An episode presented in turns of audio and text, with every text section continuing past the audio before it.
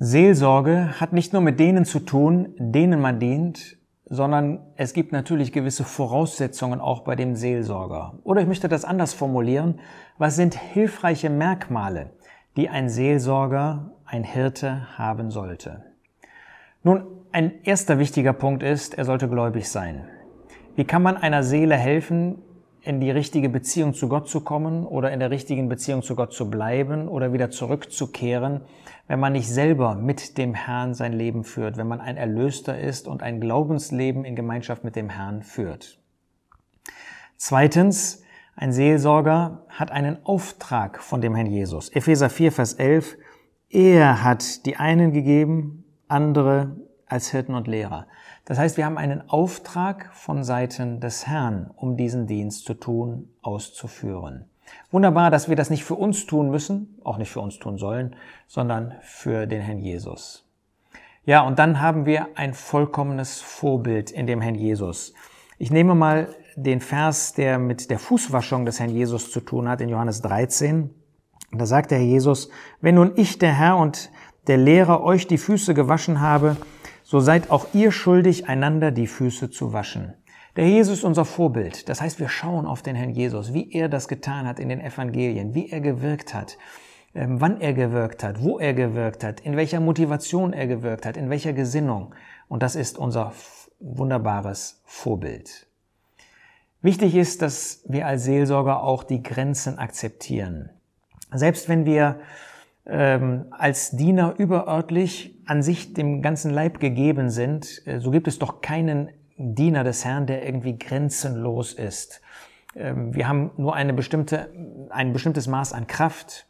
Äh, der Dienst hat einen gewissen Umfang. Meistens ist das ja nicht beschränkt auf den Hirtendienst. Ähm, dann gibt es natürlich Bereiche, wo wir einfach unsere Grenzen kennen müssen, sagen wir mal in dem Bereich der Medizin. Und ich nehme als ein Beispiel aus Römer 12, wo wir finden, dass die Grenzen für jeden Dienst gesteckt werden. In Römer 12 ab Vers 6 sagt der Apostel Paulus, da wir aber verschiedene Gnadengaben haben, nach der uns verliehenen Gnade, nach der uns verliehenen Gnade, die eben für den einen Dienst und für den Umfang dann auch bestimmt ist. Es sei Weissagung, so lasst uns Weissagen nach dem Maß des Glaubens. Es sei Dienst, so lasst uns bleiben im Dienst und so weiter. Da wird deutlich gemacht, dass der Dienst ein Maß hat. Und in dem Maß, wie ich über dieses Maß hinausgehe, schädige ich letztlich den ganzen Dienst. Deshalb auch in der Seelsorge kann man sich übernehmen und damit sich und auch denen schaden, denen man dienen möchte. Ganz wichtig ist, ein Seelsorger ist ein Diener. Wir finden das in dem Leben des Herrn Jesus. Wir ähm, finden das auch in dem Leben der Apostel. Ich nehme mal ein Beispiel aus dem Leben des Herrn Jesus. In Lukas 6 finden wir, dass über den Herrn Jesus gesagt wird, äh, bevor er dann die Apostel ähm, benannt hat, Lukas 6, Vers 12, es geschah aber in diesen Tagen, dass er auf den Berg hinausging, um zu beten. Ein Seelsorger betet vor dem Dienst. Ein Seelsorger betet für diejenigen, die er bedienen möchte. Ein Seelsorger betet dafür, dass er selbst Weisheit hat für diesen Dienst, Kraft hat, Freude hat für diesen Dienst. Ein Seelsorger, ein Hirte ist ein Beter. Dazu kommt natürlich, dass man Kenntnis von Gottes Wort hat. In Epheser 4, Vers 11 ist ganz interessant, dass die Hirten direkt mit den Lehrern verbunden werden. Das heißt, jemand, der einen Hirtendienst tut, ähm, der hat auch eine Kenntnis im Wort Gottes, weil er dieses Wort ja anwendet in diesem Hirtendienst und zum Segen auch weitergeben möchte. Ganz wichtig ist bei einem Seelsorger, dass er sich eins macht mit demjenigen, dem er dienen möchte. Das finden wir in vollkommener Weise bei dem Herrn Jesus. Da heißt es als Zitat aus dem Propheten Jesaja in Matthäus 8, Vers 16, als es aber Abend geworden war, brachten sie viele Besessene zu ihm und er trieb die Geister aus mit einem Wort und er heilte alle Leidenden, damit erfüllt würde, was durch den Propheten Jesaja geredet ist, der spricht, er selbst nahm unsere Schwachheiten und trug unsere Krankheiten. Das heißt, der Herr Jesus hat diese Krankheiten, diese Leiden auf sich genommen. Er hat sich eins gemacht mit denjenigen, denen er geholfen hat. Und das ist für unseren Dienst auch ganz wichtig. Im Hirtendienst, im Seelsorgerdienst muss man sich eins machen mit demjenigen, mit dem man, dem man dient. Man darf sich nie über ihn stellen. Man darf sich nie irgendwie als Außenperson sehen, sondern man muss sich eins machen mit demjenigen. Dabei ist wichtig, dass es nicht nur um irgendwie eine emotionale, gefühlsmäßige Zuwendung geht.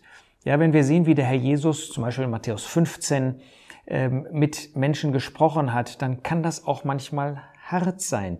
Dann kann das klar sein. Ähm, das heißt nicht, dass es lieblos ist. Ähm, aber man darf nicht meinen, Hirtendienst, das sei etwas einfach nur Trostreiches, so gefühlsorientiertes, sondern das kann mit Belehrung zu tun haben. Das kann auch einmal sein, dass man klare, scharfe Worte führen muss. Denken wir an den Herrn Jesus, wie er mit ähm, Petrus umgegangen ist, nachdem Petrus äh, wiederhergestellt worden war persönlich, wie er ihn öffentlich wiederhergestellt hat vor den anderen und wer ihn in das Innerste gefragt hat. Das war hart für Petrus, aber es war lohnenswert, es war nötig, es war nützlich für ihn. Ganz wichtig, das Motiv des Dienstes muss die Liebe sein. 1. Korinther 13 zeigt, dass das das Motiv für jeden Dienst sein muss. Aber das ist natürlich ganz wichtig für jemand, der einem anderen im seelsorgerlichen, im Hirtendienst dienen möchte, dass es wirklich aus Liebe, aus Liebe zu dem Herrn Jesus und aus Liebe zu der Person heraus geschieht.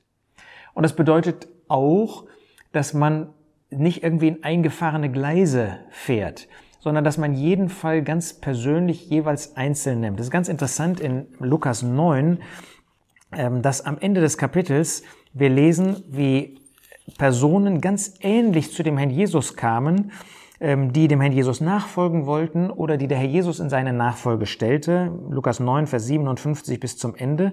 Und wo der Herr Jesus jedes Mal anders reagierte.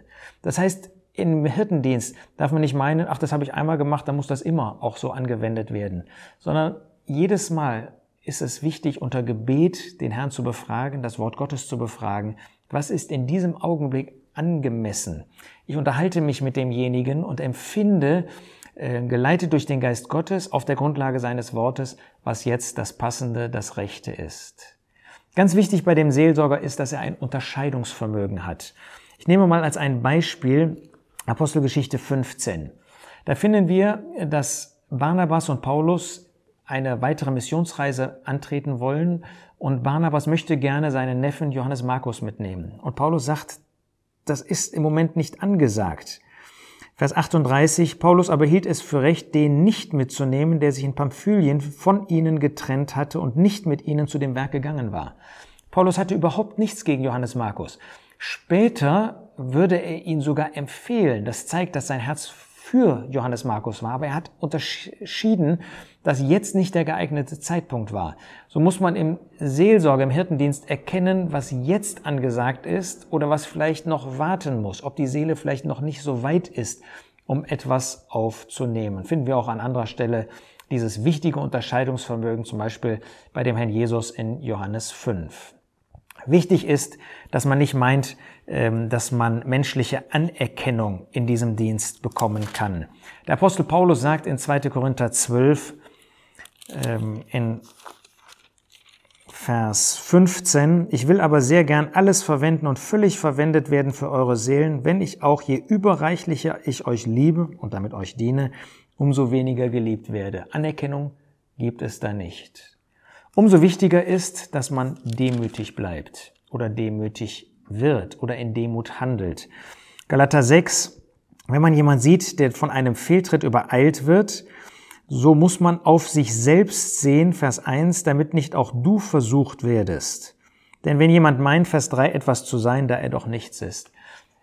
Wir werden diesen Dienst nur ausführen können, wenn wir durch Demut geprägt sind. Da können wir alle zunehmen, aber das ist ein ganz wichtiges Kriterium im Seelsorgedienst. Und es bedarf auch des Mutes, einmal einen solchen Dienst zu unterbrechen. Zu sagen, wir kommen jetzt nicht weiter, vielleicht stellen wir fest, dass wir selbst nicht die Richtigen sind und einen anderen nötig haben für diesen Dienst oder dass derjenige einfach nicht will, sich nicht ändern will oder nicht sich einbringen will. Und so wie Paulus in anderem Zusammenhang, Titus 3 sagt, nach ein- oder zweimaliger Zurechtweisung, dann ist Schluss, so ist das im Hirtendienst auch nötig. Man muss manchmal erkennen, dass man jetzt nicht weiterkommt und einen solchen Dienst unterbrechen.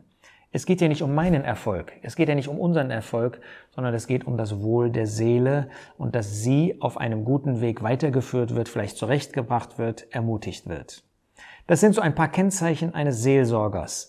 Und wenn der Herr dich berufen hat in den Dienst, dann schau dir besonders den Herrn Jesus an. Da wirst du lernen, wie ein Seelsorger handelt und wem wir dabei nachfolgen können. Dafür wünsche ich dir Gottes reichen Segen.